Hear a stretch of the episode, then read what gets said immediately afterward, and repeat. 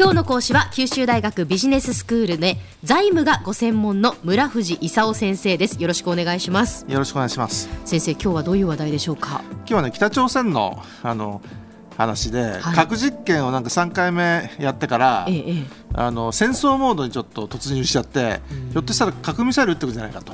いう話になってるんですよね。で3回目の核実験をやったと、はい、でこれあの、えもともとの6か国協議の合意に反するんでね、あの中国だとかロシアだとか、はい、どっちかっていうとあの北朝鮮を守ってたところが最近起こってて、であの国連の安保理事会であの制裁決議を、あの強化しようという話になってるんですね。で制裁決決議、えー、をしたところ、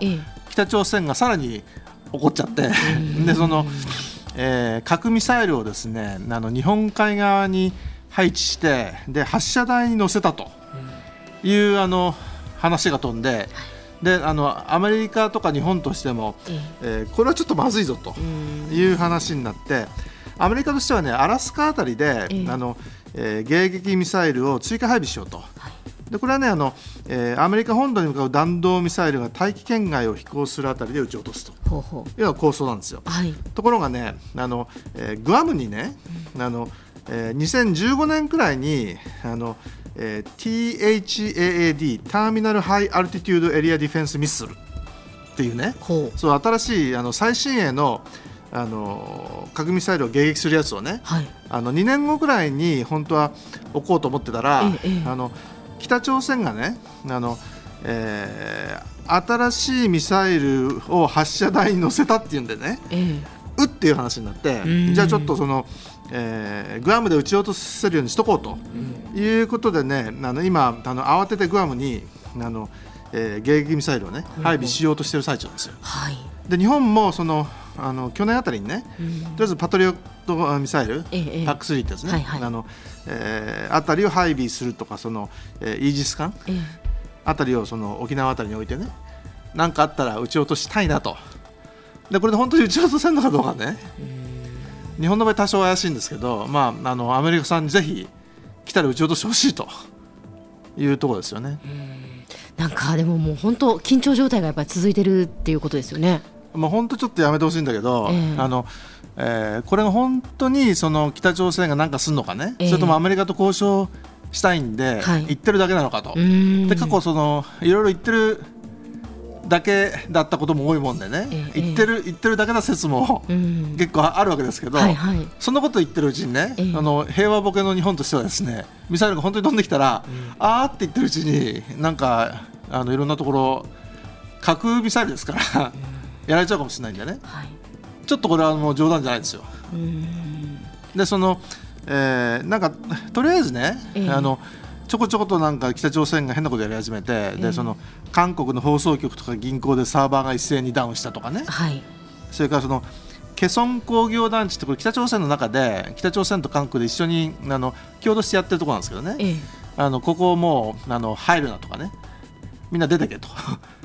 いうようなことが始まったり、うん、で北朝鮮ってあの、えー、ガソリンがそもそもないんでね長いことは戦争できないんですよ。はい、あそうなんですか、うん、で中国がねほとんどその北朝鮮にあの原油を上げてたんでね、はい、でこれをストップしたんですよ中国も怒って、はい、でそういう意味じゃそのあの3か月も絶対戦争なんかできないと。みんな言ってるんだけど、うん、あのえー、そうは言っても最初に10発くらいきっと核ミサイル持ってて撃つだろうと。これはもう大変な話なんですよ。そう、そうそれを阻止することはできないんですか？いやだからそのパック3で撃ち落とそうとか言ってんだけどね、本当にそんな技術あんのと。で最近、その中国がその北朝鮮も見放せという話が強くなってきたのはね、あのひょっとしたら北京に撃ってきたらどうするんだと、これがねさあの中国的にもね冗談じゃなくなってきたわけですよ。であのもうこの人たちと付き合ってたらねあのもうどうなるか分かんないと。いうことでさすがの中国あるいはそのロシアもあの北朝鮮を見放しにかかってきたと。いうことでねあのかなり心配な状況になってるんですよ。あの金正恩体制になってやっぱりその核を持つっていうことでその国の力をやっぱ保つっていうかそれを誇示してるってことですか？どういう？あのねもともと金正日っていうパパがね、はい。あのえー、私がいなくなった後もね、えーあのえーえー、核兵器だとか長距離ミサイルだとか生物化学兵器だとかねそういうものはあの十分にあの開発して強化せよという遺言を残して死んでるんですよ。それに対してその今まあ、その各国のですねその状況というのも先ほどあの教えていただきましたけどその国連の制裁だとかっていうそのあたりはどうなんですか？あのね、国連の制裁はその結構あの、えー、厳しいことになっててね、うん、であの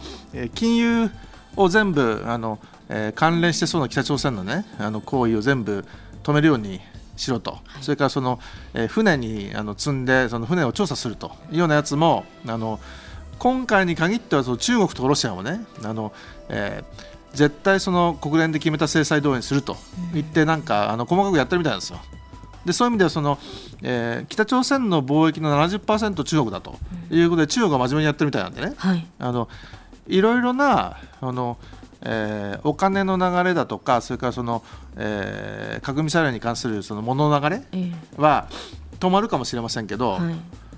もうだめだから持ってるものをやれと いう話になったらね、結局核ミサイル飛んできますよ。本当嫌な状況ですね、今ね、嫌な状態というか。本当に困ったことなんですよ。えーえー、では先生、今日のまとめをお願いいたします。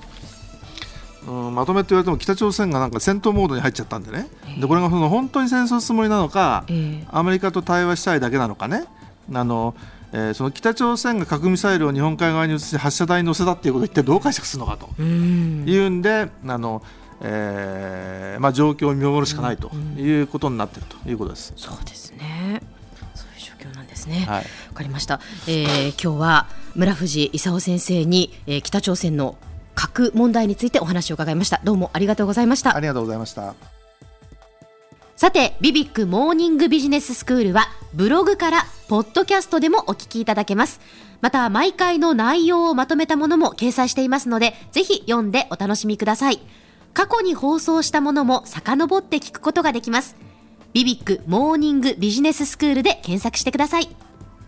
ビビックモーニングビジネススクール。お相手は小浜もとこでした